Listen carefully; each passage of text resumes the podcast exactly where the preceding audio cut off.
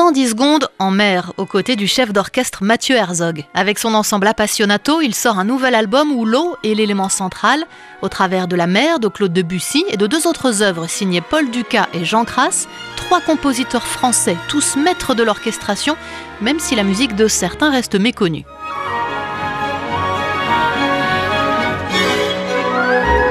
Debussy, avec la mer, il va avoir un terrain, un laboratoire parfait pour son talent incroyable d'orchestrateur, c'est-à-dire utiliser toutes les ressources de l'orchestre pour créer des bourrasques, des grandes vagues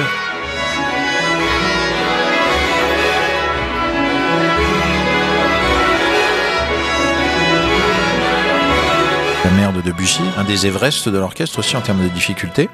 Et j'ai voulu l'accompagner de deux autres œuvres. Alors une est très célèbre, mais personne ne sait ce que c'est. C'est l'apprenti sorcier de Ducas, mais en fait c'est très célèbre grâce à Fantasia et à Mickey qui dansent avec un chapeau de sorcier dessus.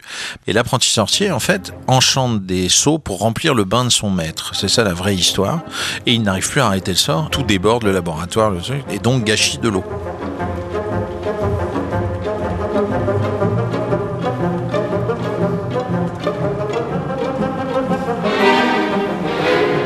Et puis le journal de bord de Jean Crass, qui est un compositeur breton, qui était le plus haut gradé de la marine française. Quand il était sur son bateau, il composait.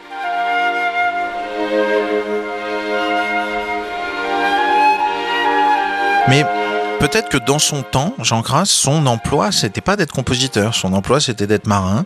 C'est vrai qu'après, il était à Brest, le monde musical était à Paris. Donc, euh, côtoyer les compositeurs, mais pas autant que tous ceux qui pouvaient être dans les salons parisiens euh, à la fin du 19e. Mère, au pluriel, de Mathieu Herzog, un album paru sous le label Appassionato en partenariat avec l'association The Sea Cleaners.